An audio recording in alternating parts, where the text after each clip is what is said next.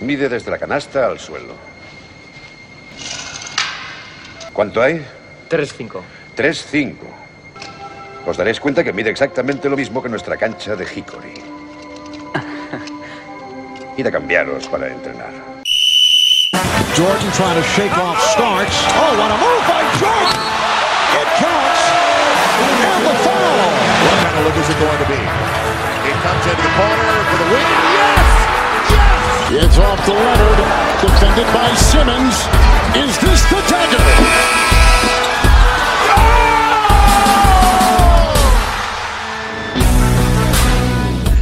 Hola y bienvenidos a Zona 305, soy de Favre, como siempre me acompañan Sergio Pérez, Hola a todos.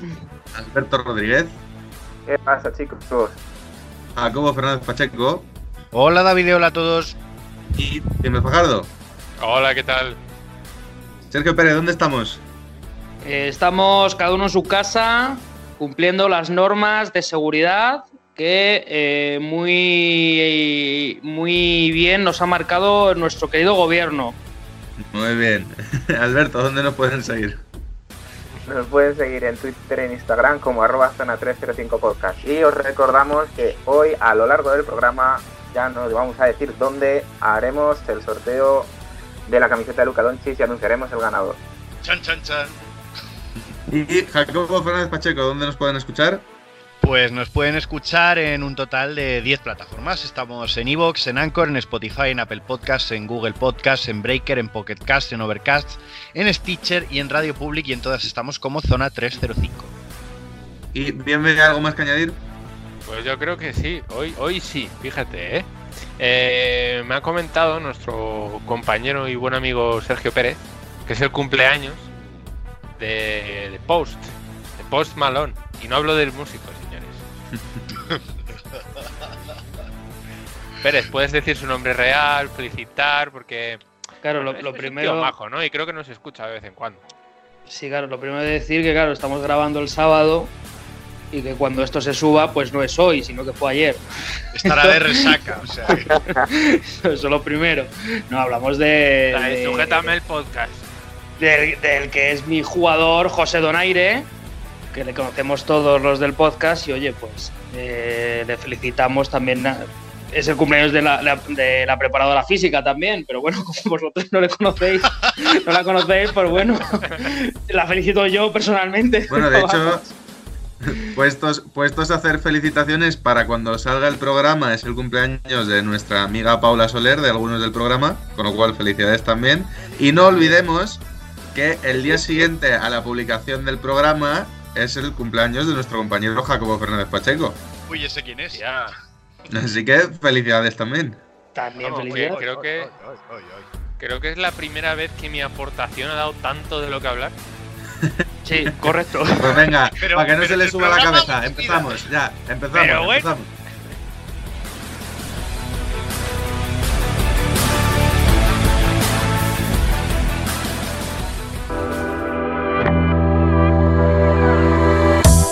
Y íbamos a empezar con un pequeño debate sobre con qué jugador o jugadora querrías pasar la cuarentena, pero eh, la actualidad manda. Y justo hace unas horas respecto a esta grabación, hace ya un día desde que se publica el programa, ha saltado la noticia de que según Brian Windhorst de ESPN, eh, hay bastantes voces dentro de la NBA que apuntan a que se va a terminar suspendiendo la temporada. O por lo menos, si ahora mismo se tuviese que apostar, digamos que los tiros van más por ahí. Eh, Jared Dudley ha respondido también, sabemos que Jared Dudley es muy de hablar por Twitter y de responder a todo el mundo. Y eh, ante el comentario de un periodista, Anthony Irwin de Los Ángeles, que comentaba que según él los propietarios quieren seguir jugando, no, perdón, los propietarios quieren suspender la liga para no pagar a los jugadores y los jugadores quieren seguir jugando para cobrar, Jared Dudley ha dicho que eso es mentira, que los propietarios tienen mucho dinero que perder también y que no se va a saber nada y sabiendo que Dudley es un tío que está bastante metido en temas de sindicato también y todo eso, no se va a saber nada hasta junio. Hasta primeros de junio probablemente no sepamos si al final la NBA retoma su curso o si la temporada se suspende definitivamente. Entonces, eh, ya hemos he comentado un poco de pasada este tema, pero no, nunca había estado tan clara la posibilidad de que no es que se atrase la temporada, es que se suspenda definitivamente. Algo que no hemos vivido nunca, porque el único momento comparable es la Segunda Guerra Mundial, cuando sí hubo ligas que se suspendieron, pero la NBA eh, no existía todavía. Y en general el baloncesto no tenía el tirón de ahora, con lo cual no, no nadie tiene un precedente de una temporada que empiece y se, se quede ahí, a medias. Entonces, mm, pues vamos a comentar un poco, si os parece, cómo pensamos, qué pensamos de esta situación, si pensamos que se tiene que retomar, que no, y si creemos que finalmente se va a cancelar la temporada o eh, de alguna manera se solventará para poder jugar. Eh, ¿Quién quiere empezar? Venga, pues Alberto. ah, venga, bien, bien. Además creo que uno de mis flops de, la semana pasada fue precisamente que ahora la, epidemia como tal empezaba a pegar fuerte en Estados Unidos, aunque la NBA llevara ya cancelada un, pues eso, un par de semanas. Y, y bueno, se, se acerca, se va acercando poco a poco al punto más crítico de, de la enfermedad. Y es cierto que hasta junio por lo menos no sabemos nada. Yo creo que no lo van a cancelar. A lo mejor lo que hacen es eh, quitar un montón de partidos del calendario, simplemente que hagan un, un número determinado al final y que se jueguen playoffs, incluso a menos partidos, puede ser. Sobre todo para que, dependiendo de qué va a pasar al final con posibles competiciones y con el inicio de la próxima, to- tengan un descanso propio los jugadores. Porque vale, ahora van a tener un parón de tres meses posiblemente, que es básicamente sus, sus vacaciones de verano. Pero claro, luego no les puedes pedir que finalicen la competición y que vuelvan a empezar de seguido, no, van a, no va a poder ser. Entonces tendrán que volver a tener un descanso de unos dos meses y volver a empezar la temporada tarde y a ver cómo se ajusta ese tipo de calendario, porque a lo mejor supone un cambio para la temporada en general de aquí a dos años. Sí, de hecho, respecto a eso, había voces que apuntaban que se podría competir en verano y luego eh, para eh, que tuviesen sus vacaciones hasta el 25 de diciembre y arrancar en Navidad, como se hizo con el lockout de 2012. El problema es que parece que hay muchos jugadores que están en contra porque quieren que sus vacaciones sean en verano por un tema de que son las vacaciones de verano de los hijos y es como que ellos quieren poder compartir ese tiempo con la familia, por lo cual hay bastante mm, reticencia por parte de los jugadores a aplicar ese calendario. Yo diría, si ahora estáis con vuestras familias, ¿qué más queréis? Ya. Y no conviene No, olvidar pero- que. Perdón. No, di, di, di. No, que en verano empieza la temporada de béisbol en Estados Unidos. Y al final. mm, no es exactamente pisarse la manguera entre bomberos, pero mm, sí. Al final el calendario deportivo en Estados Unidos está fijado de tal manera que, los grandes eventos de las grandes ligas nunca coincidan. Y, y al final eso mm, también supone un conflicto porque muchos de los que ahora son propietarios de franquicias NBA también tienen participaciones en equipos de béisbol. Claro. Alberto, eh, querías comentar algo, ¿verdad? Sí, sí, a ver, al final recordemos que la NBA se está volviendo más internacional cada día que pasa, cada temporada, y una alteración del calendario no solo afecta propiamente a las vacaciones de los jugadores, sino, a, por ejemplo, a los intereses deportivos de jugadores internacionales. Una cosa que siempre le ha gustado a la NBA es que sus jugadores no participen ni en europeos, ni en olimpiadas, ni otros eventos para evitar riesgos de lesiones en jugadores importantes que al final es los que te reportan dinero. Esto mmm, me voy más al, continente europeo, es una cosa que a lo mejor pondría más en contradicción los intereses de quiero jugar en la NBA, pero acá no representar a mi país, a mi selección y demás. Hay muchos jugadores internacionales de muchas selecciones que están jugando en la NBA. Entonces, claro, eh, eh, no veo muy claro lo de alterar el calendario para que desde aquí a dos años empiece en diciembre acabe en agosto, tal, con el riesgo de perderte este tipo de competiciones.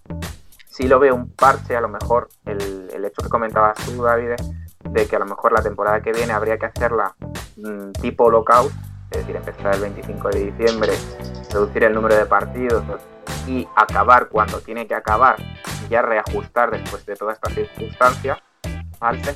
Y luego, mi humilde opinión a día de hoy, en abril, es que creo que, por mucho que me guste la NBA, deberían cerrar. porque no sea en junio, ¿eh? quizá en junio yo llego, cambio de opinión, como hacer más calor, más mm, que dicen que el virus con eso ralentiza un poco y no hay tanto contagio y tal, se puede hacer de otra manera, pero yo a día de hoy en abril creo que la salud va por encima del negocio y eso de los propietarios no quieren pagar o los jugadores quieren jugar y tal, me parece perfecto, pero creo que los jugadores tienen suficiente dinero para subsistir y preocuparse por su salud y luego los propietarios, pues sí, como todos los empresarios ya sabemos que son egoístas por naturaleza, que no tienen que pagar eh, a los jugadores o lo que sea. O sea, sin ir más lejos, estamos viendo las situaciones de ERTES y de despidos que hay a lo largo de todo el mundo. Con lo cual, no es algo que a mí me parezca mm, preocupante, sino que creo que primero va la salud y más cuando tienes dinero de sobra de todo lo que has ido ganando otras temporadas o simplemente con lo que ya llevas de esta, ya tendrás tiempo la temporada que viene de jugar o cuando sea, mi opinión. Sí, yo solo un apunte rápido antes de darle la palabra a Pérez, que no ha hablado todavía y seguro que tiene algo que comentarnos. Eh, sobre el tiempo que comentabas, Alberto, creo que va a ser interesante. Todos hemos visto la gráfica de la curva, la famosa curva del coronavirus.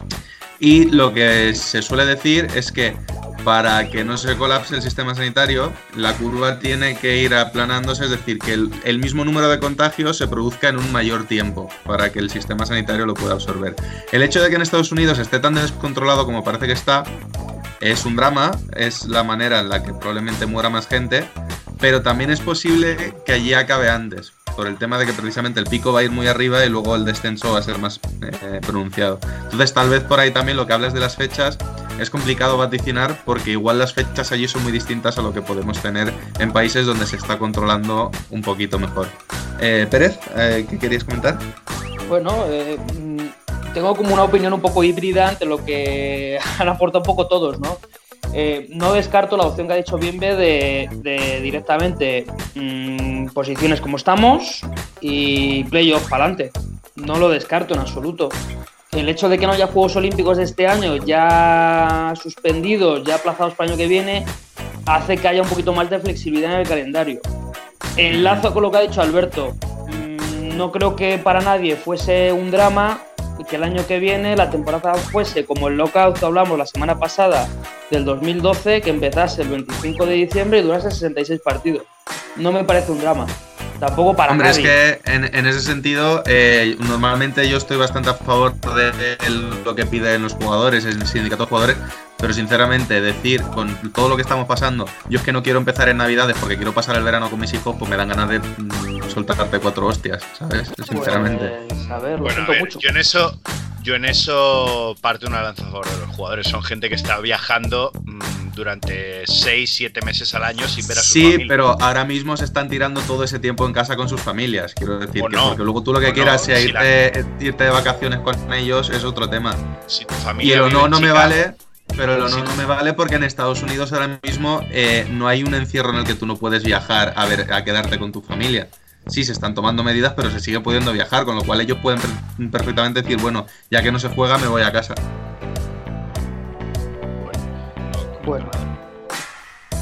Eh, también enlazar un poco con lo que ha dicho Sam Van Rossum en Valencia, ¿no? Que, su opinión ha puesto el what tuteando y demás, que, bueno, que la gente se vaya olvidando ya de Euroligas y ligas y que esto se va a cerrar y que y que eso, que no se va a jugar más. Entonces yo creo que está empezando a calar mucho la, la, la idea de los jugadores, sobre todo aquí en Europa, eso yo, yo, creo que sí que va a ser sí o sí de que las ligas se van a cerrar.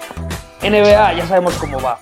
Entonces sabemos que es diferente, que son pioneros. Recordad que fue la primera liga importante que cerró, da igual el deporte que fuese. Entonces, debemos estar a la espera. En un principio dieron, tres meses mm, de plazo. Vamos a ver cómo van avanzando. Creo que solo ha pasado uno, ¿no? Desde que lo dijeron, más o menos, uno y medio. Mm. No, Yo creo que. Lo que decía David, el 1 de junio. Marzo, abril y mayo. Por eso. Entonces. Vamos a ver cómo transcurre abril. Vamos a ver cómo va la cosa en Estados Unidos pero ellos su intención es, jugar, entonces algo harán, me imagino. No sé, no sé si a lo mejor sacrifican esta temporada, podría ser, pero, pero algo encontrarán, una solución encontrarán seguro.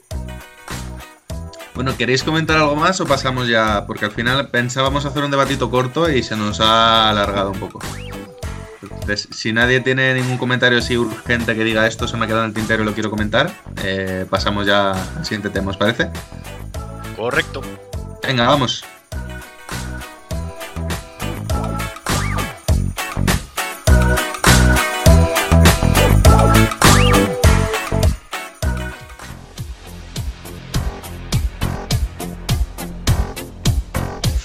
Y nos vamos con Sergio Pérez, que nos trae una de sus secciones recurrentes, ¿verdad? Sí, eh, hoy traemos, hablando de NBA, ¿no? hablando de NBA, pues, pues aprovecho y enlazo, ¿no? Vamos a hablar de Simply the Best, la, la gran eh, sección que bautizó Jacobo con un nombre muy acertado, tengo que decirlo, ahí le damos la enhorabuena. Eh, y vamos a ir con otras dos franquicias, ¿no? Esta es ya la cuarta edición. Entonces, si os parece bien. mm, Si expliquemos que siempre Best, para el que no haya escuchado nunca el programa, es elegir el mejor jugador de la historia de una franquicia. Y Pérez, explícanos bien qué significa eso de la historia de una franquicia, que te gusta siempre remarcarlo bien. siempre me gusta, ¿no? Que, que nos vamos, nos centramos solo en el periodo en el que ha estado ese jugador en esa franquicia en general, ¿no? Eh, pero bueno, que es todo muy, muy voluble y muy variable, ¿no? Siempre pongo el mismo ejemplo, Michael Jordan no puede ser el mejor jugador de la historia de los Wizards, pese a que hoy no hablemos de los Wizards, ¿no? Porque estuvo dos años y mal, mal que bien, ¿no? Entonces, eh, eh, que cada uno tiene sus, sus criterios, pero que bueno, que son un poquito flexibles y que cada uno aporta sus matices. Entonces, hoy mm, has, ha dicho, por ejemplo, Jacobo en el debate de antes, que bueno, los jugadores eh, pues quieren viajar con sus familias en verano. Pues vamos a hablar, para empezar, si os parece bien, de un equipo que es el que más viaja eh, durante todo el año de la NBA, ¿no? Entonces, yo os pregunto, ¿quién es el mejor jugador de la historia de los Portland Trail Blazers? ¿Algún voluntario? ¿Quién quiere empezar? Uf. Es que creo que el siguiente va a ser mucho más difícil. Así que venga, empiezo yo ahora y así luego acabo con el segundo equipo. Pues fíjate, Pues perdona, bien me, yo me parece mucho más difícil este que el otro. Fíjate lo que te digo. Yo estoy Es que el otro está, para mí está No. complicado. Bueno, vamos, Pero- vamos, Bueno, vamos con este primero, este. Vamos para allá, eso, eso. porque Eh, hay, varios candidatos, ¿no? Pero voy a empezar eh, decantándome por Demian Lillard. ¿Vale? Lo que está logrando Lillard durante estos años en Portland, muy pocos jugadores lo han conseguido. Él, creo que precisamente el otro cont- contra el que va a competir es el único que, puede, que ha podido plantarle cara.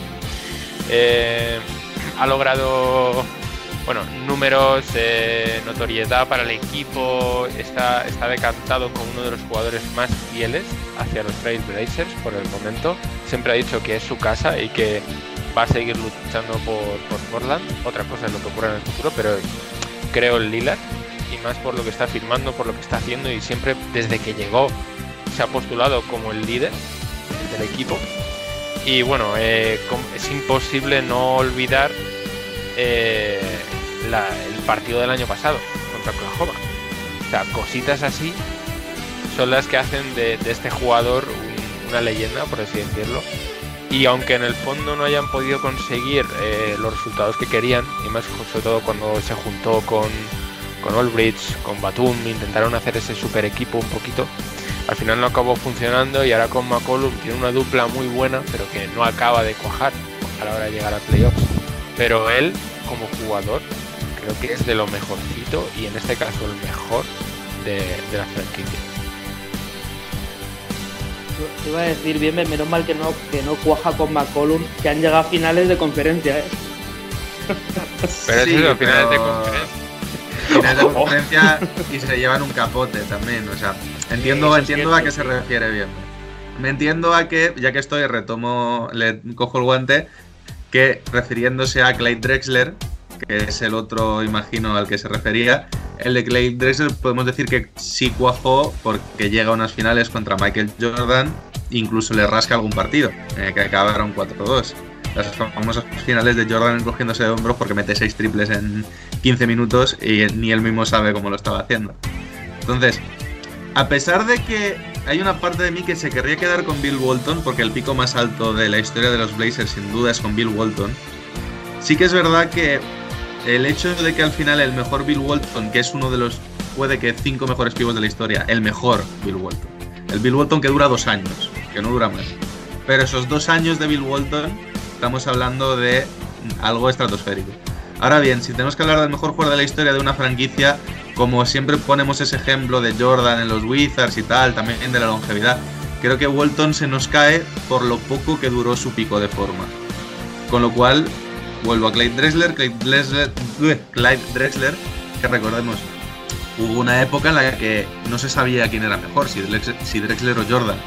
Hasta que en esas finales Jordan no le gana el, el título en la cara, todavía se debatía quién podía ser mejor de los dos. Era un jugador adelantado a su tiempo, un animal físico igual que Jordan, muy plástico, que sabía hacer de todo en la pista y que sí que fue capaz de llevar a su equipo incluso más lejos de lo que ha conseguido Lillard con los Blazers. Entonces, por esa razón, me quedo con Drexler, a pesar de que, como os digo, esta es una franquicia en la que, igual que hay otras en las que tengo muy claro cómo defender a un jugador, en esta cualquiera de los que nos quedemos me lo podéis rebatir sin que y me podéis convencer de lo contrario. Mm, bueno, yo, aunque estoy parcialmente de acuerdo con que los dos candidatos más fuertes son Drexler y Lillard, yo creo que no se debe dejar de defender el caso de Brandon Roy, que sí, Walton, es un eterno easy, ¿no? Pero mm, yo siempre he tenido la sensación cuando, cuando vi jugar a Brandon Roy hasta que le dieron las rodillas, que de que estábamos ante un jugador, pues también eh, jordanesco, de, proporciones mm, legendarias, si las lesiones le hubieran respetado. Entonces yo considero que en cuanto a jugador, sí, vale, sus años tampoco fueron mejores de la franquicia, etcétera, etcétera, pero también fue un jugador que como Lilar, mm, hasta donde pudo y hasta cuando pudo, mm, se dejó la piel para llevar a la franquicia adelante. Entonces comprendo no es el mejor jugador de la franquicia, para mí lo es Damian Lillard, pero ahí está el caso. Yo como, como ya os habéis gastado todos los argumentos, simplemente vamos a, voy a tirar un poquito de fantasía de, decir que imaginaos lo que hubiese pasado recogiendo lo que hemos ido diciendo si hubiesen coincidido en la misma época Damian Lillard, un Brandon Roysano, la Marcus Aldridge y un Greg Oden, que aunque ya sabemos que su nefasta carrera no le ha permitido ser lo que se esperaba de él. Yo creo que esos Portland habrían dado mucho, mucho, mucho de lo que hablar. Pero bueno, recogiendo un poco toda la información que hemos recogido, a mí me pilla más de cerca eh, Damian Lillard que Clyde eh, a Clyde no le he visto jugar tanto eh, y a Damian sí. Yo soy más partidario de que a día de hoy, presente y futuro de la franquicia de Portland y que le auguro un buen futuro en principio, el mejor jugador de franquicia sería Damian Lillard para mí. Pérez, ¿quieres aportar algo? Sí, bueno, eh, como bien has dicho David, claro, el único título de Portland llega con Bill Walton. Eh, que, pero bueno, coincido en que, en que dura tan poco ¿no? ese Bill Walton que tanto está con Ucla que, es que se cae él solo, ¿no? Como, le, como le pasa. hablamos de pico. Creo que es la mejor definición de la carrera de Bill Se cae por su propio peso, ¿no? Se cae por su propio peso. Claro, claro, es que, da dos pasos y se rompe el pie, entonces, pobre. Si hablamos de pico, si hablamos del momento más brillante de un jugador y de la franquicia, sin duda es Bill Walton. Sí, claro, da el título, ¿no? El único que tiene, no, no tiene más. Luego son dos finales con Clyde Dressler Claro, son la del 90 con, contra Detroit, que esos Bad Boys es que no había quien les parase. Claro, lo decías tú con la comparación con Jordan, es que llega antes Clyde Dressler a unas finales que Jordan. O sea, de ese draft, eh, o la Yuwon, bueno, bueno, de ese draft, perdón, eh, Dressler, del draft anterior, pero del anterior, del 83, pero bueno, más o menos de esa generación, ¿no? O la Yuwon eh, y, él y Dressler son los que antes llegan. Sido que no las ganan, pero mmm, Dressler para mí está un, pasito por delante por, por- porque supuso también para la franquicia un salto evolutivo. Portland no era nada en los 80, nada, hasta que al principio de los 90 sí que llegó. Y es cierto que lo que ha, ha hecho Lillard, sobre todo estos dos últimos, dos, tres últimos años, es para quitarse el sombrero. O sea, siempre, el siempre infa- infravalorado Lillard, por la NBA sobre todo. Pero por muy poquito yo me decanto por por ese tema. Llevar al equipo a, a- a dos finales, porque recordemos que el pívot titular era Duckworth. o sea, Kevin Duckworth, que A os ver, anima tampoco a es todos. que Hablando, hablando, hablando de gente que se queda por su propio peso, ¿no? Claro, aparte, os anima a ver la mecánica de tiro de Duckworth. pero bueno, que, sí, que Lillard tampoco ha estado acompañado, ¿no? Obviamente, pero, pero mm, no sé, mm, el hecho de llegar a dos finales, competir a Jordan de la manera que, los- que les compitieron, para mí tiene ese pelín más de mérito. Pero bueno, es como todo muy debatible. Estamos hablando de dos jugadores que, que han estado toda su vida en, en, en Portland. Es cierto que Drexler al final ganó anillo en. Pero bueno, creo que tenemos ganador, ¿no? O, o no lo sé, bueno, decirme, decirme, decirme a quién elegimos. Hombre, ahora mismo tenemos dos Drexlers y tres Lillards, así que a no ser que tu alegato haya cambiado la opinión de alguien. No sé. eh, Dos Dressler y tres Lillard. Bueno, pues nos Yo- quedamos con nos quedamos con Lillard y ya está, no pasa nada. Vale, y nuestra segunda, nuestro segundo debate, Pérez. Claro, vamos ahora con la conferencia este, que hoy quería traer un, un debate jugosito.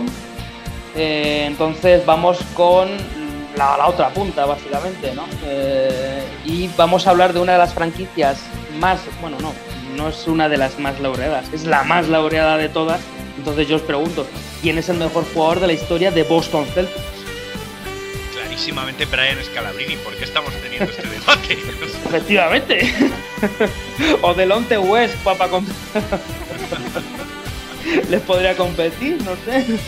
Bueno, si, si os parece, empiezo yo, ya que antes os he dicho que yo lo tenía mucho más claro que Portland, porque es verdad que Boston tiene mucho gran jugador, pero hay un único jugador que realmente es la cara única y absoluta casi de, de su equipo y que además se puede decir que eh, al 50% levanta una NBA que estaba al borde de, la quiebra, es Larry Bird.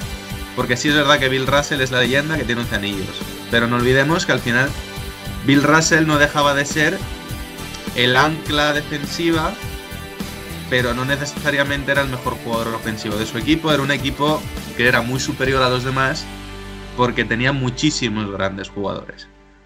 Y además es un equipo que no tenemos tampoco mucho en la cabeza, no tenemos muchas imágenes y nos hace más complicado saber cómo eran esos jugadores. Larry Bird es un tío que coge a los Celtics en uno de los peores momentos, consigue que ya la primera temporada ganen 60 partidos, eh, es MVP tres veces seguidas y al final es el gran figura de ese equipo y una de las dos grandes figuras de una década entera. Con lo cual yo me quedo con Larry Bird, definitivamente. Mm, yo mm, me iba a tirar a la piscina diciendo que era Paul Pierce, pero va a ser que no. ¿Vale? Bueno, pues podría entrar en el Que- debate. ¿eh? Ahí, ya lo sé. En el top 3 seguramente esté. En el top 3 seguramente esté. Pero estamos hablando del mejor. ¿vale? Eh, y por rebatir un poco a David, yo creo que eh, infravaloramos demasiado que un jugador franquicia o que un jugador importante sea el ancla defensiva de un equipo. Y, ahí te, te compro lo de que efectivamente Larry Bird levanta la NBA, o el otro 50% que es Magic Johnson, pero no estamos hablando de, la NBA en general ni del impacto que tiene en ella, sino de, de su franquicia en sí. Tiene muchos MVPs, que tiene muchos anillos, pero ya sabéis que en, otra, en otros debates de estos yo he cogido siempre un poco la titulitis y el impacto. Entonces, me seduce la defensa y me seducen los 11 anillos de Bill Russell. Jacob, por ejemplo. Ah, siempre me he sentido tentado en este debate de presentar caso por cualquiera de los integrantes del Big Three del título de 2008. Ujú. Por, por el hecho de que fue llegar y besar el santo, por el hecho de que transmitiera una idea de, lo que debe ser un equipo de baloncesto mm, desde un punto de vista del vestuario, la, idea del, Ubuntu, el todos juntos a una, a remar y esto se saca por, nuestros santas narices. Eh, y, diría que Paul Pierce, pero claro, la magnitud de, de Larry es tal como jugador que es que no solo hay que pensar el hecho de que fuese una de las grandes figuras de, la década de los 80 junto con Magic y que levantase al equipo, sino que era quizá el jugador de todo, de todo el mundo, de todo el universo, podríamos decir, que menos habrías pensado que era capaz de, dominar y, y de levantar una franquicia y hasta, joder, es que hasta de mearle en la cara a los rivales. era un blancucho, gordito, que lo de correr y saltar, pues, pues de aquella manera y, claro, y, tiraba desde detrás de la cabeza. Es que, bueno, pues, pues vale, pero luego lo veías jugar y, es que parecía eh, el padre en el patio de casa jugando con sus hijos. Claro, eso, eso al final, en el momento en el que ya no solo hablan por él los títulos, ya no solo hablan por él la- los méritos individuales, es que habla por él el juego, el propio juego. O sea, tú ves los vídeos de partido entero de los Celtics de los 80 y es que Larry Bird, salvo que esté Magic Johnson en la pista o Michael Jordan en la pista, es el mejor jugador que hay en la pista. Bien, bien. hasta aquí. Y- Cuando termines de bostezar, por favor. Sí, sí, bueno. Y que, uniendo con lo que decía Jacobo, cuando estaban Magic y Jordan, no es que eh, ellos le quitaran el mejor puesto de jugador, sino que competía con ellos de igual a igual, yo creo. Sobre todo con Magic, Hombre, que es la ya no de igual a igual. Es que el único equipo al que Jordan nunca es capaz de quitarse esa manito de encima de cargárselo son los Celtics de la River. Porque recordemos que a Magic le gana la final, a los Pistons se los carga de camino, pero los Celtics fue porque Larry acabó con la espalda a trozos y se vinieron abajo. Pero todas las veces que se cruzaron en playoffs, los Celtics le mojaron la cara a, a Michael Jordan. Y bueno, también la frasecita, que, que para mí es una de las mejores que se ha dicho en la NBA de esta noche Dios se ha disfrazado de jugador de baloncesto, que es que es suya, sobre Michael Jordan.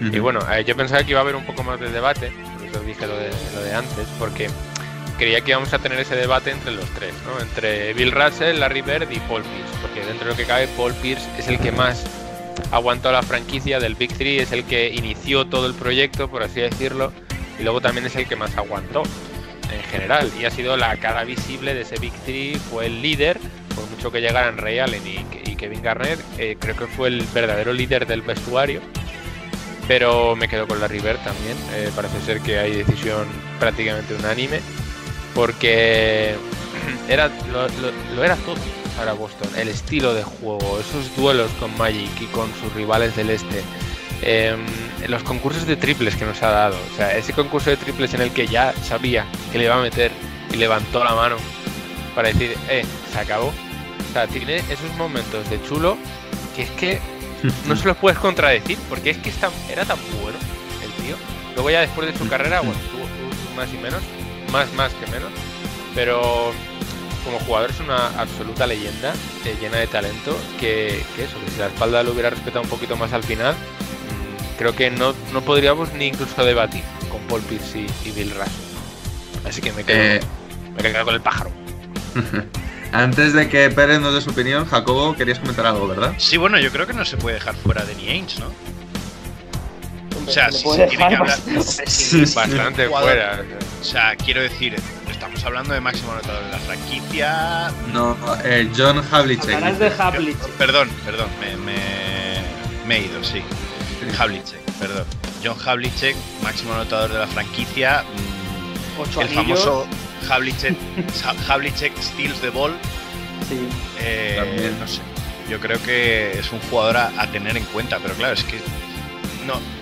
El problema en esto no es solo que, que haya tres, tres épocas tan, tan marcadas de los Celtics, sino que es que son muchos años. ¿eh? Que los Celtics en Boston es una de esas franquicias que nunca se ha movido, es una de esas. Joder, es, es complicado.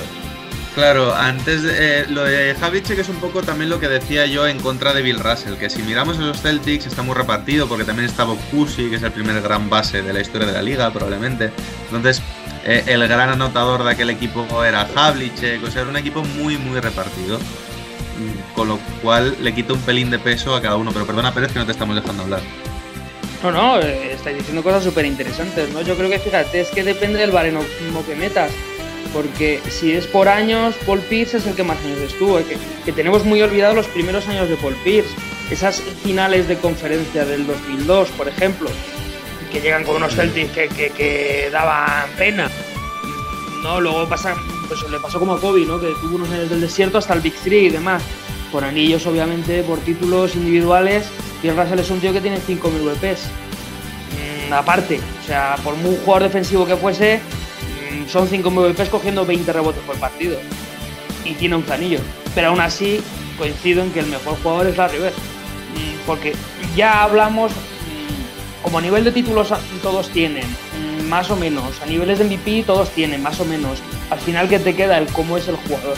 Entonces, pones en una balanza qué ju- jugador es mejor de esos tres que hemos puesto un poquito por encima del resto y el mejor jugador de todos ellos es la Rever.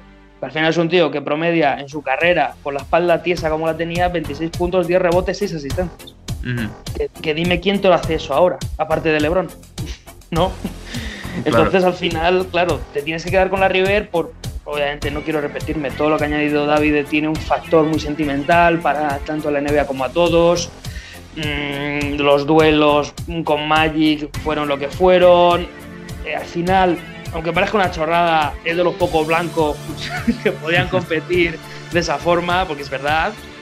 Eh, entonces tiene mucho de misticismo, ¿no? Y, lo- y- y como bien ha dicho Alberto, bueno, y David creo que también lo ha dicho, que Bill Russell nos queda un poco lejos, ¿no? Mm, A lo mejor para, para lo que somos nosotros, ¿no? Y que a menos que seas muy abuelo cebolleta en el sentido como yo, que tienes partidos grabados de las finales del 68, pues no le, no le sitúas, ¿no? Pero bueno, yo creo que, que nos quedamos con, con Larry, ¿no? Pero, pero por lo que yo me quedo con él por lo que digo, ¿eh? Por el tema de, de que al final lo que valoro es el jugador, porque todos tienen una carrera muy larga en Boston, todos han ganado, al final te quedas con eso. ¿Quién gana como jugador? Para mí mejor Larry. Bueno, pues aquí parece que sí que estamos más de acuerdo, menos Alberto que se queda con Russell. Que tenemos a Pilar por los Blazers y a Larry Bird por los Boston Celtics. Y gracias Pérez por tus siempre interesantes debates. Nada, nada, vosotros.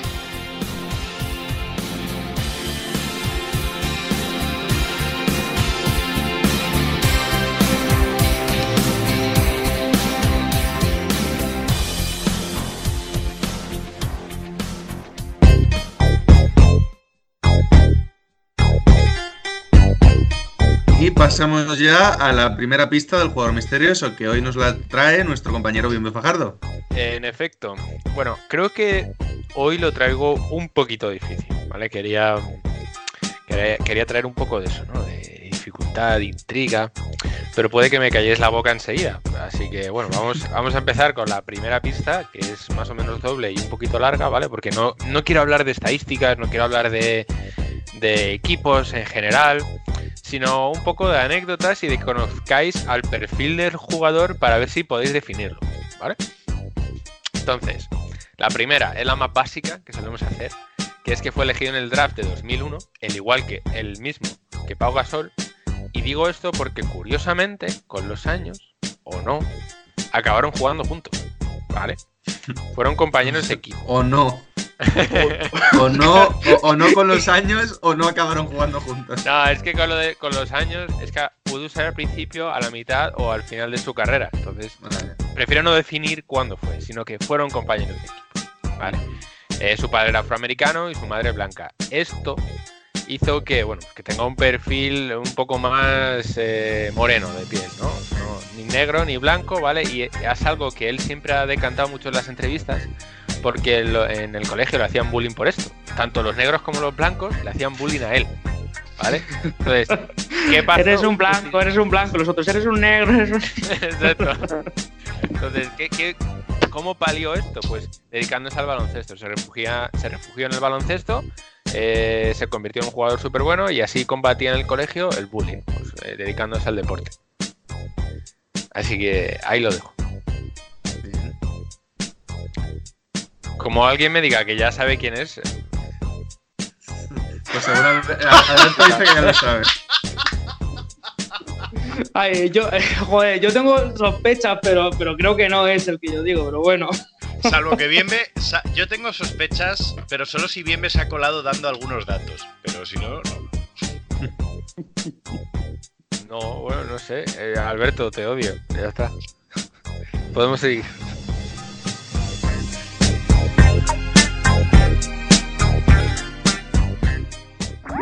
Síguenos en redes.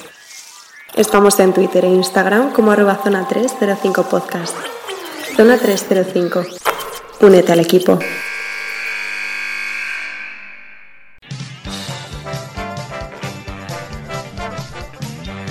Y ahora vamos con Alberto que nos trae el sorteo. Por fin. Por fin. Bueno, eh, ¿nerviosos? Claro, Yo soy, la verdad. Yo Una siempre- camiseta de Luca Doncic, O sea, hasta yo he apostado. Bueno, bueno. Bueno, lo, lo primero que tenía Que nos preparado. salga bien, por Dios. Que no, que no, que no he apostado. No, soy tan. Lo Si ya te- primero, lo primero que tenía preparado hoy es eh, mandarte un saludo desde aquí al, al señor Barra Baja, primer ganador de nuestro primer concurso. Recordamos que el primer sorteo fue un balón de la Copa del Rey de la CB. Así que, bueno, un saludo desde aquí porque también ha participado. Cuidado. Cuidado, cuidado que vuelva a ganar, eh. cuidado. Como, como otra vez, se va, se va a decir que hay tongo, ¿eh? No, a ver, eh, si volviera a ganar, ya, hemos, ya se ha hablado de que no se puede ganar dos veces seguidas un concurso para dar opción a más gente. ¿vale? Y más en este caso, que es una camiseta de educador. Pero en el Vale. tercero sí. ¿Es que? Pero en el tercero sí puede ganar, ¿no? Exactamente, exactamente. Va impares él. Bueno. Eh, os recordamos eh, los requisitos para ganar la camiseta de Luca Doncic. Uno, seguir nuestra cuenta de Instagram. Dos, haberle dado a me gusta a la correspondiente publicación. Y tres, haber dejado un comentario mencionando a tres amigos. ¿Qué quiere decir esto? Imaginaos que ahora hacemos el sorteo, sale el ganador. Lo que vamos a hacer es comprobar si ha cumplido estos tres requisitos. ¿Qué puede pasar? Pues que si no nos sigue, no gana. Que si, ha- eh, que si no ha dado me gusta a la publicación, o no gana. Y que si ha dejado un comentario pero no tiene mencionados a tres amigos, pues no gana. ¿Vale? Esto que quede claro ya desde el principio. ¿Vale? Porque son las tres condiciones que pusimos y puede haber gente que haya cumplido una, que haya cumplido dos. Si has cumplido las tres y sales ganador, te llevas la camiseta de Lucador. Me encanta porque Por parece que al que. Me encanta porque parece que al que no lo ha hecho le vamos a pegar o algo así. Sí, sí. Le, le vamos a marcar ahí. Le cogemos. ¿Ves esta camiseta? Pues no es tuya. Luego salen los haters. Habrías y ganado, pero. Y quiero decir, seamos sinceros, ¿es tan difícil las tres normas que hemos puesto? Creo que pues no, no. Seguir, like y Me tres pena. amigos. O sea, si lo- Todo el mundo tiene tres hecho- amigos. Me la he hecho Todo el tantas mundo veces tres para los tatuajes tres gratis que ya. Ajá. Todo el mundo le funciona el botón de seguirnos, ¿eh? que ese no está estropeado. Y, y, y dar a me gusta a la publicación le, le das porque la has visto. Tampoco. Entonces, por si acaso hubiera algún problema, vamos a sacar cinco ganadores. ¿Vale? Obviamente el ganador es el primero que salga. Pero lo que vamos a hacer es decir los del 5 al primero, para darle un poquito de emoción a esto. Y para que haya gente que a lo mejor puede ganar siendo quinto. Imagínate que salen cuatro personas que no han cumplido los requisitos delante de ti. O sea, que quede claro que el primer nombre que digamos no es el ganador, ¿no? Porque es el quinto, es el quinto en el orden. El ganador es el último nombre que digamos. A partir de ahí vamos a comprobar si ya ha cumplido Ujú. los requisitos y si no iremos bajando en ese orden de preferencia. ¿Vale? Vale. Bueno, pues dicho eso, ya tenemos preparado el sorteo para darle a que salga y ya está. ¿Alguien quiere decir algo? ¿Redoble de tambores o algo? A mí siempre estos momentos me hacen mucha gracia, Sois conscientes de que yo esto lo puedo meter en postproducción, ¿no? Que no hace Sí, falta sí, lo sabemos. que a mí siempre me hace mucha gracia porque eh, los nombres que se salgan ahora es como, ay, qué bien, ha salido mi nombre, pero, ay, no, porque no ha salido el, el último, que tiene que ser el primero en el que gane, ¿no? Entonces, siempre me hace mucha Claro. gracia, ¿no? O sea, esto es como cuando, pues eso, Portland elige a Greg Oden en el draft, ¿no? Que dice Durán, ay, qué mal, no ha salido el primero en el draft, pero luego piensas, ay, qué bien, ¿no? Porque no voy a Portland. Y me voy a lesionar. Claro, ¿no? Lo, mismo pasó con Sam Bowie, ¿no? Con- Y voy a hacer un Jordan. fraude para los míos. Claro, ay, qué mal, no he salido en el. Como Donsis, no, ay, qué mal, me ha elegido Atlanta. Pero luego, ay, qué bien, me voy a Dallas. Que de hecho, permitiendo un pequeño apunte, ya que estamos hoy hablando de Drexler y tal, que yo no- eh, todo el mundo sabe que Portland eligió a Son Bowie por delante de Michael Jordan. Lo que no es tan conocido es que el año anterior eh, los Bulls tenían la elección de antes de Drexler también, Sí, la 12. La 12. No, la, la, la- perdón, la 13, creo. La 13 Sí, era y es la fue el 12, ¿no?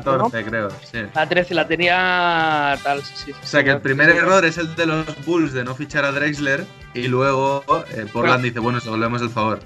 Último matiz, incluso tenía dos selecciones eh, Bulls por delante. O sea, no seguidas, pero tenía dos. O sea que bueno, también es cierto que estamos hablando de un número 14, ¿no? Que hay 13 jugadores para elegir antes, que no es un 2-3. Pero sí, sí, es cierto que nadie conoce esa, esa anécdota de que los Bulls no eligieron a Drexler, que podía haber cambiado mucho la cosa. Bueno, eh, eh, ya hemos puesto suficientemente nervioso al oyente, ¿no? Yo Sí, creo que sí. Hay que esperar y nada, a que decidamos empezar. Bueno, pues procedo a pulsar el botón. Ya está. 5, 4, 3, 2, 1 y. Vale. Ya tenemos cinco nombres. ¡Oh! ¡Qué Ojo, eh. emoción! Vamos Atentos allá. En posición número 5, ¿vale? La cuenta de Diego Fermosel. ¿Vale? Bueno, está bien, un quinto Diego. puesto, oye. En cuarta posición, Jaime Luna barra baja, con dos A Jaime, Oye, bien. ¿vale? Ujú. Eh, vamos al podio. En tercera posición, A. punto A Álvarez con dos A's y tres Z's. Bueno, eh, no ¿Quieres sobran. podio? Las facetas. Está ahí cerquita, está ahí cerquita. Vale, vale, vale, vale. En segunda posición, y por, por lo que yo voy viendo en redes sociales, esta cuenta nos sigue desde hace bastante tiempo. Eh, Amagi 111, Ujú. ¿vale? Bien, Vale, bien. ¿Vale? bien. Hasta ahí todo bien, ¿no? Está ahí todo en orden. Le- Os damos En el premio de primera- consolación, que es un aplauso. Y en primera posición, que de momento no quiere decir que haya ganado porque hay que comprobar los requisitos, pero en primera posición, la cuenta que en principio gana la camiseta de Luca Doncic de zona 305 es Pelo Fire barra baja. ¿Vale? Entonces, cuidado. Pelo Fire barra baja. Siempre Pelo fire como pelo fuego. Exactamente. ¿Vale? O sea, lo que lleva Entonces, bien ahora mismo, ¿no? Exacto. Pelo de Super Saiyan. Sí, está, Vale, está precioso. entonces- No vais a decir que. Procedo. Primero que voy a comprobar si se le ha dado a me gusta. Bueno, mientras Alberto comprueba, ¿no? Vamos a hablar de otra cosa, ¿no? Yo creo que tendríamos que hablar del pelo de Bienme, que debería ser la imagen de portada del programa de hoy. Vale. Alguien que haga captura, por favor. es como los- la época mala de Adam Morrison. ¿no? No, pero si Vale. Adam Morrison era un melenudo. Yo creo que nunca se dejó el pelo as- así de corto, por así decirlo. A ver, vale. Primera cosa, sí ha dado a me gusta. Bien. Bien, Bien. Pelón falla. Nosotros nos gusta eso también. Segundo, on fire. ha No, hecho pero no es-. Bien. Ya. Bien. Porque no es, no es on fire. Es pelo fire. Ah, pelo on fire. Sí. Pero falla también es cuando Pérez se quema la calva por estar mucho al sol, ¿no? Sí, efectivamente. Correcto, joder. Alguna vez me ha pasado, ¿eh? Tuve un partido hace relativamente poco que me pillaba el sol de la nuca y, a las 4 de la tarde en un patio de colegio y tela, ¿eh? Sí, sí, más te vale ponerte se crema. Le, se le notaba, era como una cortinilla que tenía. Sí, sí, sí. Vale, eh, señores, Eh, ¿tenemos ganador? a- a- hay un pero. Bueno, Ojo, eh. mencionado. A ver, esto, No, no, al- sigue. eh, es- a ver, esto es eh, debate de zona 305 en medio del sorteo. Vale, como yo ya sabéis que me manejo muy bien y buceo muy rápido por las redes sociales. Vale, os cuento. Sí que nos sigue, pero, pero, la cuenta de Pelofire barra baja tiene puesto en su perfil que tiene otra cuenta, que se llama arroba a.riverín barra baja 2. Bueno, Se ha pero- mencionado a sí mismo. No, pero es que esta, también ha- esta otra cuenta también ha participado en el sorteo. Bueno, pues. Bueno. sí, Eh, puede, ¿eh? ¿Permite, permite que haya participado con dos cuentas o no? Eh, dejado- sí, sí, porque no lo hemos especificado. Sí, para la Claro. próxima ¿No? que tal habrá que hablarlo, pero Espera, yo creo que espera, sí que, espera, espera. sí que vale. ¿Eso quiere decir que tenemos ganador? Sí, Yo ¿no? creo que sí, ¿no? ¡Vamos!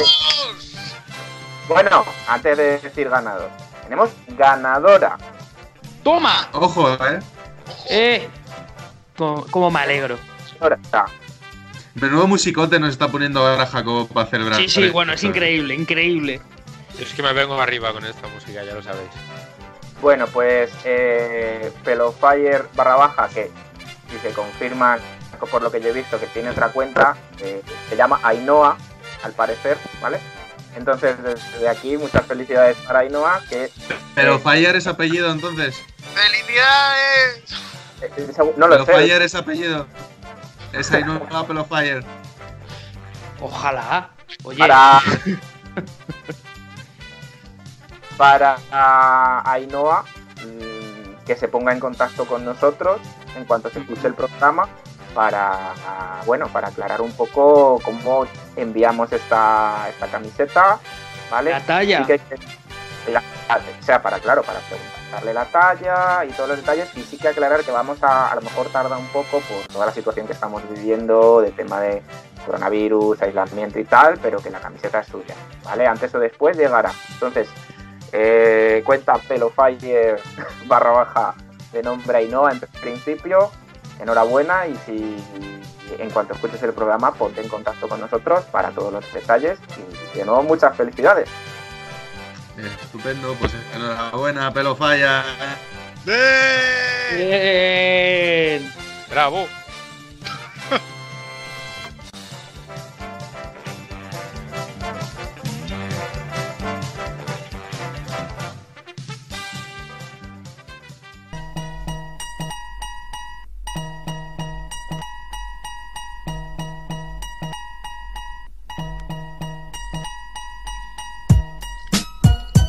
Y pasamos a la segunda pista del jugador misterioso. Bien, ve. A ver si se- de verdad se lo saben o no se lo saben todavía. Bueno, pues a ver, con esto puede que sí. A ver, tras una época eh, como comentarista al retirarse, actualmente, ¿vale? Su puesto de trabajo es director de desarrollo y análisis en Miami Heat. Equipo al que perteneció durante sus últimos tres años como profesional. ¿Vale? Mm. Y además está Ahora considerado. está tochísimo, ¿verdad? ¿Cómo? ¿Cómo? Que ahora está tochísimo. Sí, sí, ahora está, está, está fuerte tote. Bueno, y está considerado, ¿vale? Como uno de los deportistas americanos más inteligentes por Sporting News. ¿Vale? Para que defináis un poquito más su perfil. A ver si ya Alberto lo tiene súper claro. Pues, pues Me se confirma Yo que creo- yo también sospechaba quién era, sí. Y yo creo que también lo sé. Eh, Pues nada. Y eh, no, cuando ha dicho Anton Walker, no, o sea, no es Anton Walker. Por estar tochísimo, digo, no es él. no es él. Ni Glenn Davis, creo. Glenn Davis creo que no ha jugado en Miami. Pero está tochísimo. Pero está tochísimo. Está, está gordo. Síguenos en redes. Estamos en Twitter e Instagram como arroba zona 305 podcast. Zona 305. Únete al equipo.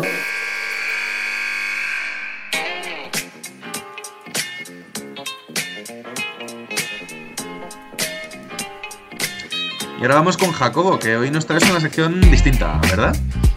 Sí, distinta es la palabra, pero no por ello menos divertida. Eh, si yo os hablo de BSR, ¿qué, ¿qué, os viene a la mente aparte de grupos coreanos de pop?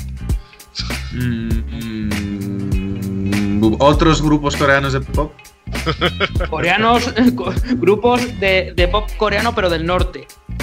La sección cutre de una SMR mal hecho. no. A ver, eh, a Jacobo y a mí es un tema además que nos pilla muy cerca porque, porque en nuestro club hay, hay de esto, hay BSR, ¿vale? Y el BSR es baloncesto en silla de ruedas. Ya está listo que todo lo sabe.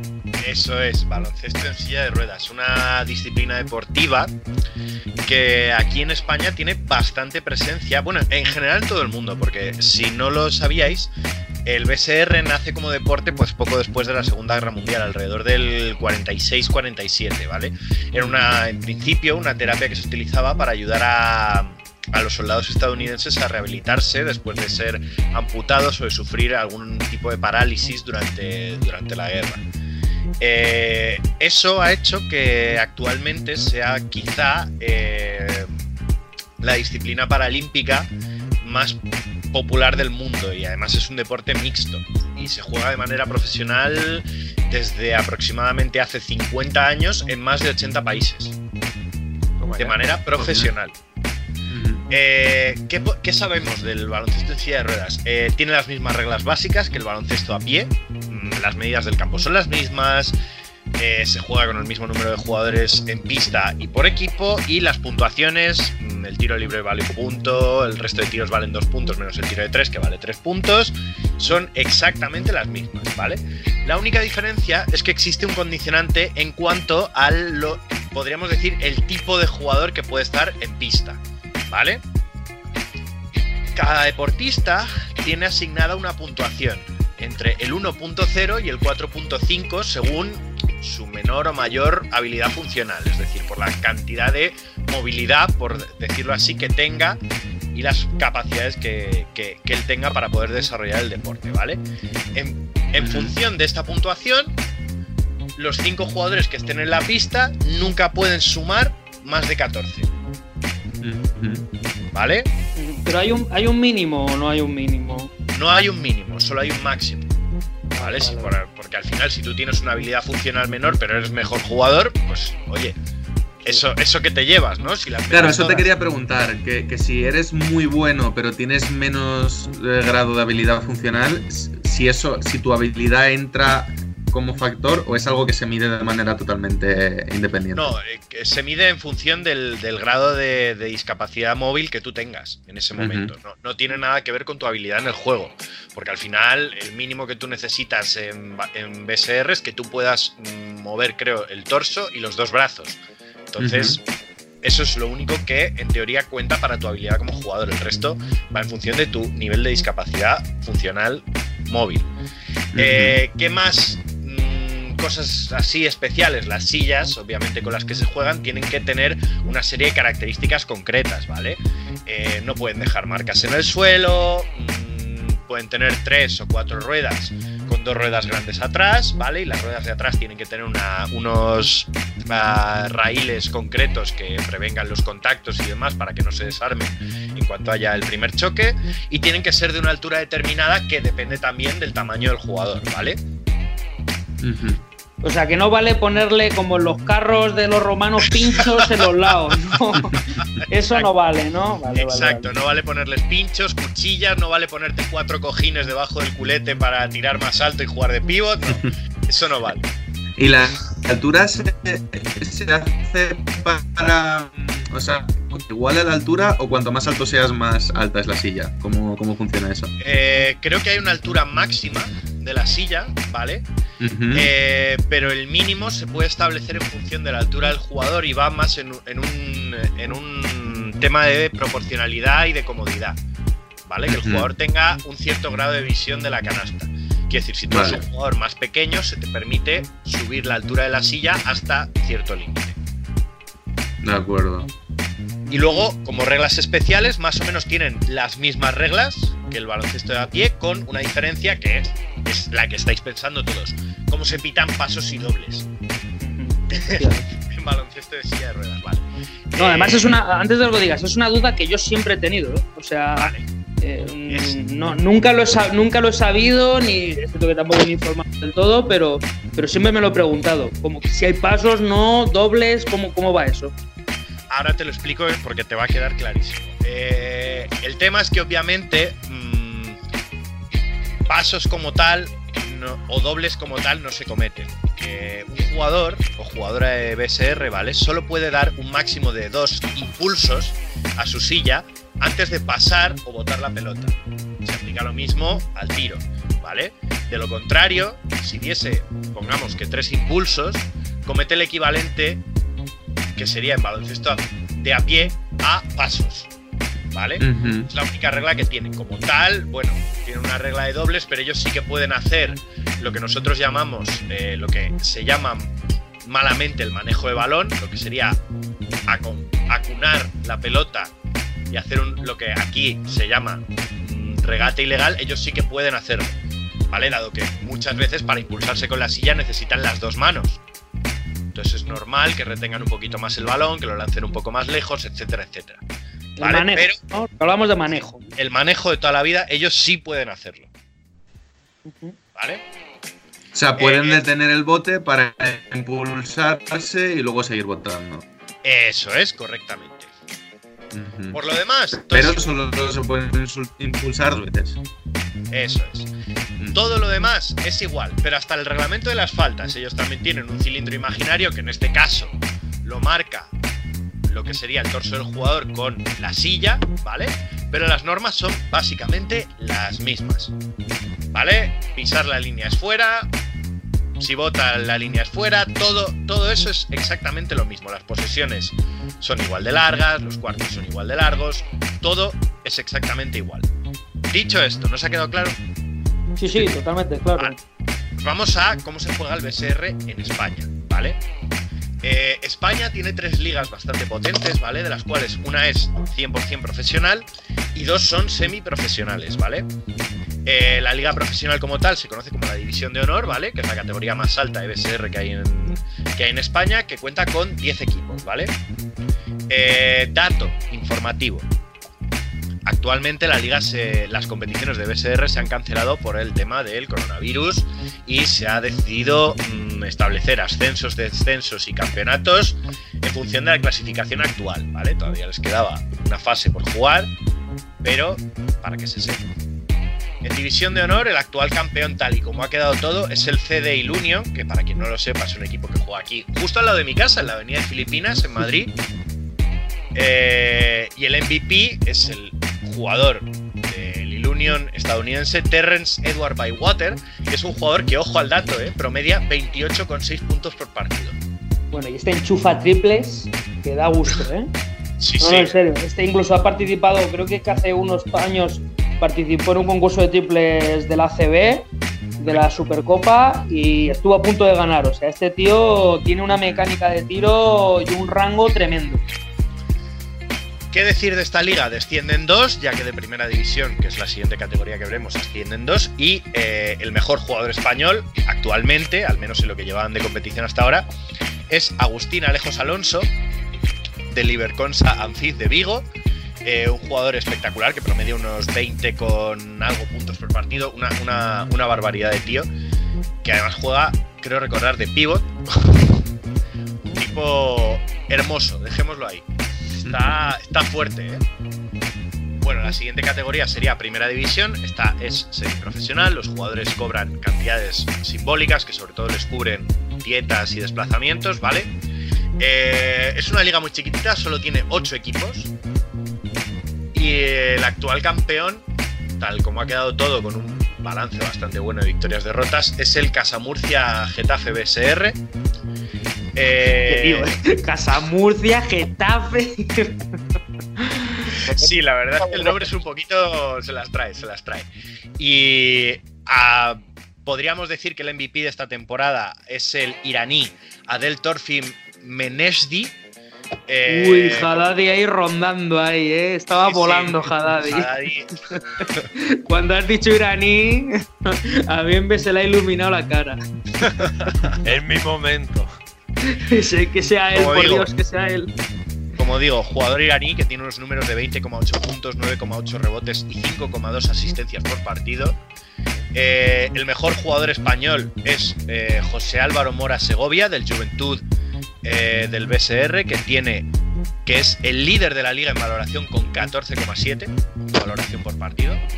Jugador tiene, tiene pinta de joven en la foto, pero en realidad este, este caballero tiene 44 años, con lo cual eso es un dato que también habría que mencionar. El BSR tiene eh, un límite de edad por arriba en cuanto a, obviamente, no se permite jugar a octogenarios.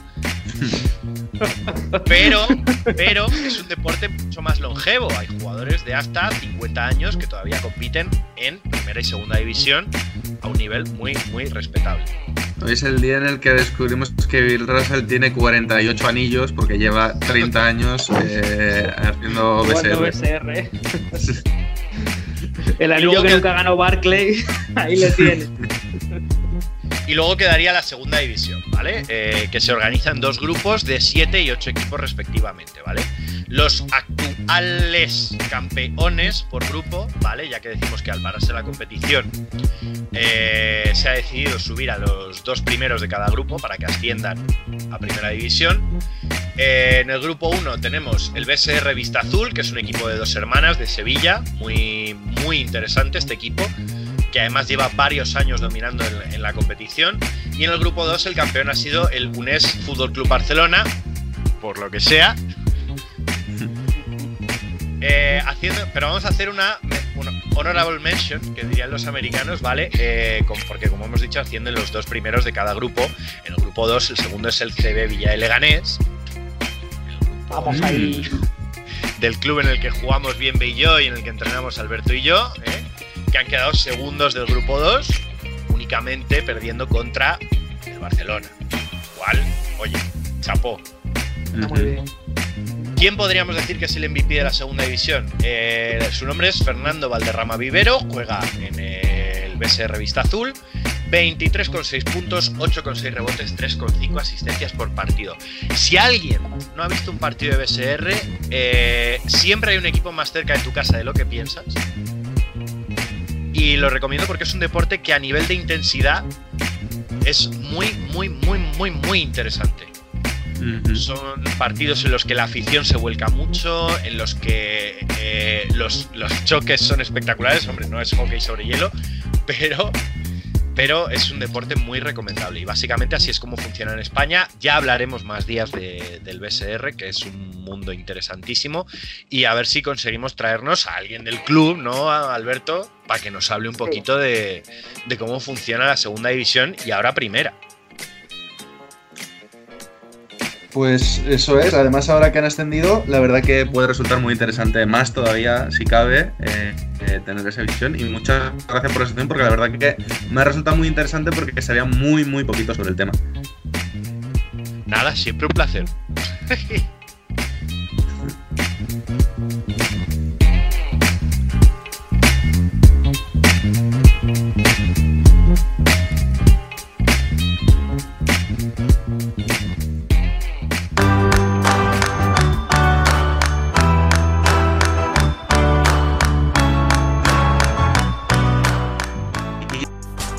Bien, Bea, cuéntanos, última pista.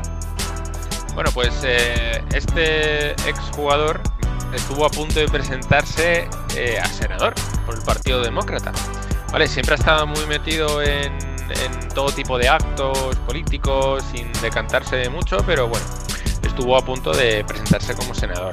Luego, eh, es un jugador que ha tenido muchas eh, participaciones en eventos de ayuda, ha sido muy solidario y también se ha decantado mucho por ayudar a los más necesitados, ¿vale? Todo esto viene en parte de que tanto su hermano como la mujer de este murieron a causa de la adicción a la heroína, ¿vale?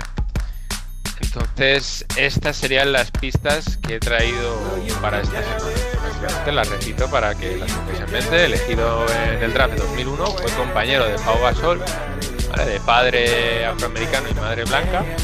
Eh, se retiró eh, en el equipo de Miami Heat, en el equipo en el que estuvo durante tres años. Actualmente es director de desarrollo y análisis aquí en Miami. Está considerado como uno de los deportistas americanos más inteligentes. Y bueno, eh, mucha actividad política, solidaria y demás, porque ha tenido un, un pasado familiar un poco, un poco chunguete, ¿sabes? Y también me comentan que es el doble de Vin Diesel en Fast and Furious, ¿no? casi, casi. Bueno, pues yo al principio eh, pensaba que era Mike Bibby, pero ya con lo de la política y tal me decantó por otro lado, que es. Bueno, que lo digan Pérez y Alberto, que, que lo tenían más claro ya antes. Vamos a puntualizar Mike Bibby, número 2 del draft del 98. Que ya no- Ah, pero que era, era del mismo draft que, Claro. nosotros. Pensé solo que era de la misma época, no del mismo draft. No, no, mismo draft, mismo draft. Además, si no me equivoco, este fue número 6. Gasol fue 3, él, él fue 6. del draft. Me pilló muy bien al mismo equipo, yo creo, si mal no recuerdo, ¿no? Sí, sí. Sí, lo que pasa que, bueno, luego ya. en- La gente no recuerda su época en Houston, pero lo hizo bien, ¿eh? Lo que pasa que- Fue prácticamente que no. una de sus mejores. Lo que pasa es que Memphis. Sí, claro, por tu Tracy, ¿no? Pero bueno, y luego en Miami fue muy importante en los anillos, más de lo que parece, ¿no? Luego ya. El último año ya se medio arrastró, pero. pero Claro, bueno. Hablamos pero de como- Battier, que no hemos dicho el nombre todavía. Claro, le vamos a decir Sí. ahora de Shane Battier. Shane Tenía la pista del tonto, que era que uno de sus apodos es Batman. Entonces, y, y bueno, por Memphis, Houston y Miami.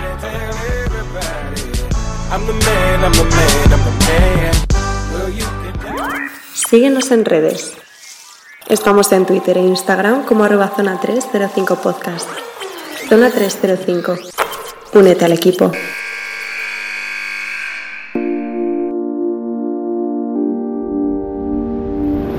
No, pues eh, eh, gracias, Bienve, por el juego misterioso. Y ahora sí, ya acabamos con el top y el flop. Venga, lo mejor y lo peor de la semana. ¿Quién quiere empezar hoy? Mm, Pues venga, empiezo yo, empiezo yo. Em, top de esta semana. Mm, no lo sé. no, no- no tengo top. Se hace, se hace Eh, complicado tener algo mejor de la semana cuando te tiras toda la semana encerrado en casa sin Claro, salir, a ver. eh, es que estoy pensando, y he estado pensando todo el programa de, de a ver a alguien meto de top y de flop, pero es que no ha habido noticias.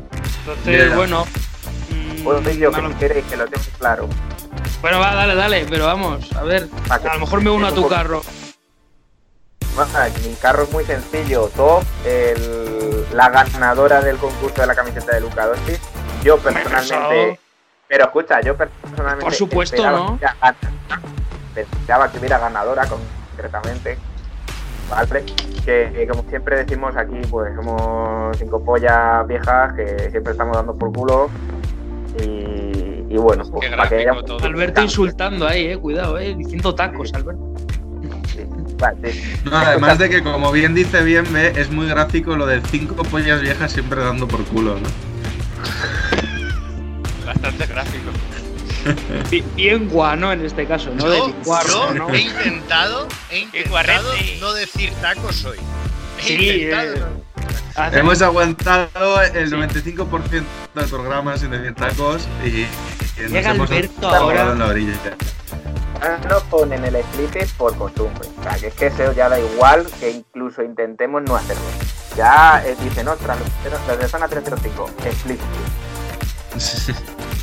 Bueno, ¿y cuál es tu Y- flop? A ver si me das ideas. Y, eh, eh, y mi flop, eh, ya lo he comentado un poco antes, y es que a día de hoy sí que es cierto que hay que tener un poco de paciencia para ver si se reanuda o no la NBA. Pero me parece flop el hecho de que estemos dando vueltas a, a temas como este. Me refiero a la propia organización o a nuestros jugadores y tal, que yo entiendo que es su futuro y tal, en vez de centrarse en lo que verdaderamente importa.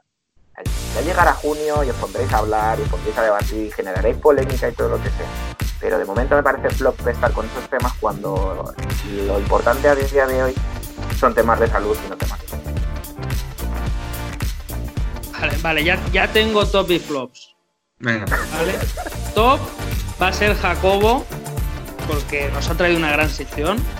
Y le doy la, enhora- y le doy la enhorabuena, de verdad, eh, me ha gustado mucho y creo que ha sido me ha traído, ha traído un tema muy interesante y de verdad muy, muy currado con el tema de, los, de las ligas, los MVPs, de verdad, muy bien. Bobo, mi enhorabuena. Flop, Alberto.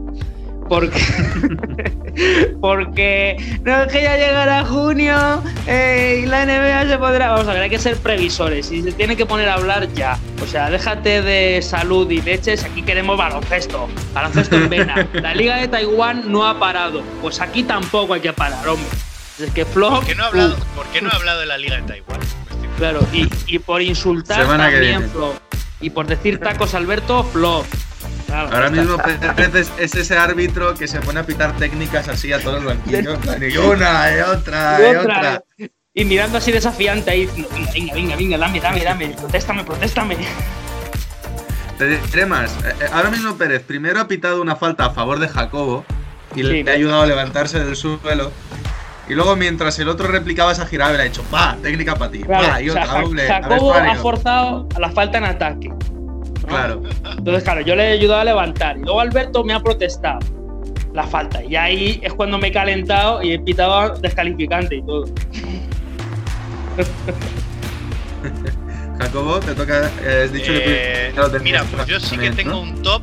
Yo sí que tengo un top por, por noticia baloncestística. Mi top es que Mac McClung, el jugador de, de Georgetown, base, recuerdo, blanco, un 86, ya hemos hablado de él en algún programa, eh, se va a presentar a este draft de, de 2020.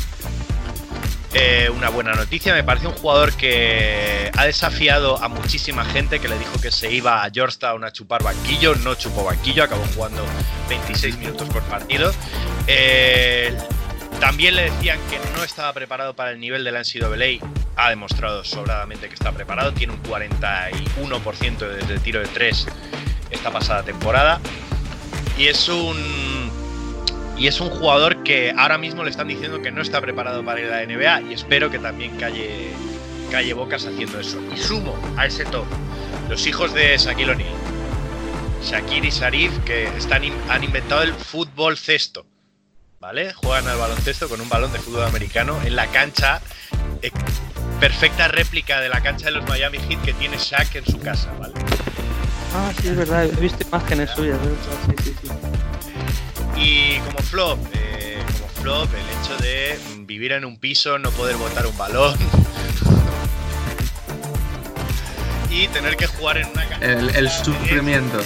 Sí, sí, sí. Y tener que jugar en una canasta de juguete. Sin botar el balón. Si vieras la canasta que tengo yo en mi cuarto, fliparías. ¿Bien, ve? Yo la conozco. Esa, esa, es- eso es una. No sé si es una ruina o una reliquia. Creo que es ambas.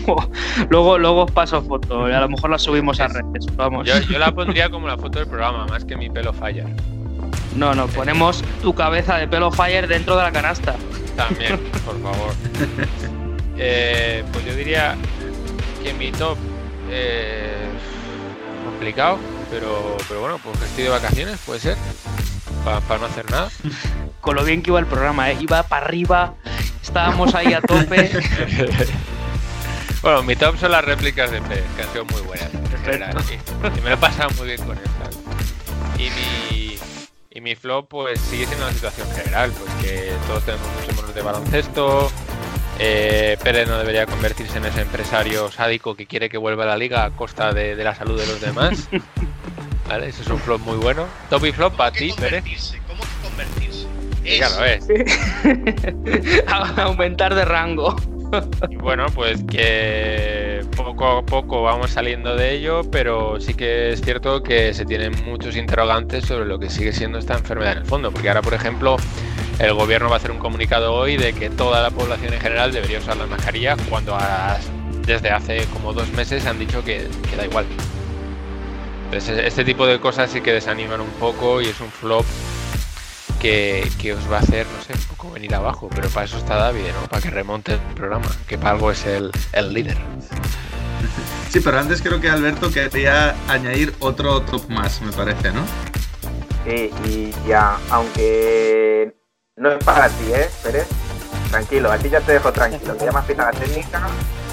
No, yo quería... Estoy con los, los brazos preparados. No, no quería perder la oportunidad de, que, de antes de acabar el programa eh, meter en mi top eh, el cumpleaños de Jacob, sin más. Felicidades. Bueno, pues para rematar yo mi top, hoy eh, voy a ser menos gracioso al habitual y voy a decir que el top sois vosotros por estas videollamadas, estos programas que siempre nos animan un poco los sábados.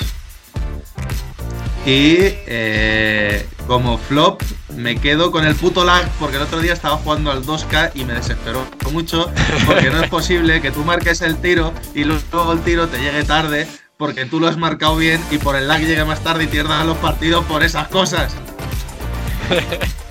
Que es el, Ay, mayor. cosa de baloncesto. El mayor problema que tiene cualquier jugador de baloncesto actual. El lag. El lag, Sí, sí, el sí. lag. El lag. Y bueno, Jacobo, para despedirnos, ¿qué música nos traes hoy?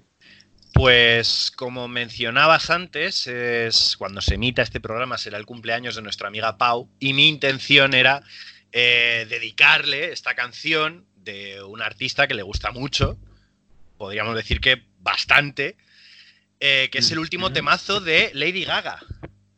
Esta canción se llama eh. Stu- Stupid Love, Amor Estúpido, una canción que recupera mucho las vibes, las vibraciones de los 80 y los 90, un temazo que, que yo creo que todo el mundo lo va a bailar en cuanto, en cuanto lo pinche. Y en cuanto nos dejen salir a bailar. ¡A los balcones ahora! Oye, Ay, por cierto, ay, por cierto, ¿qué ha pasado con el twerking de Bienve? ay, iba a preguntar lo mismo. Coméntanos. Es que, ¿Para qué Pues hablo? verdad. ¿Para qué hablo? Pues al final se canceló la clase. Oh, Por vergüenza ajena. Se canceló por- vergüenza ajena. Bueno, por suerte diría yo. Porque le- les puse un, un youtuber colombiano que es, es un cachondo el cabrón que se llama Fausto. ¿vale? En el vídeo se llama eh, Turbo Fausto, que es genial.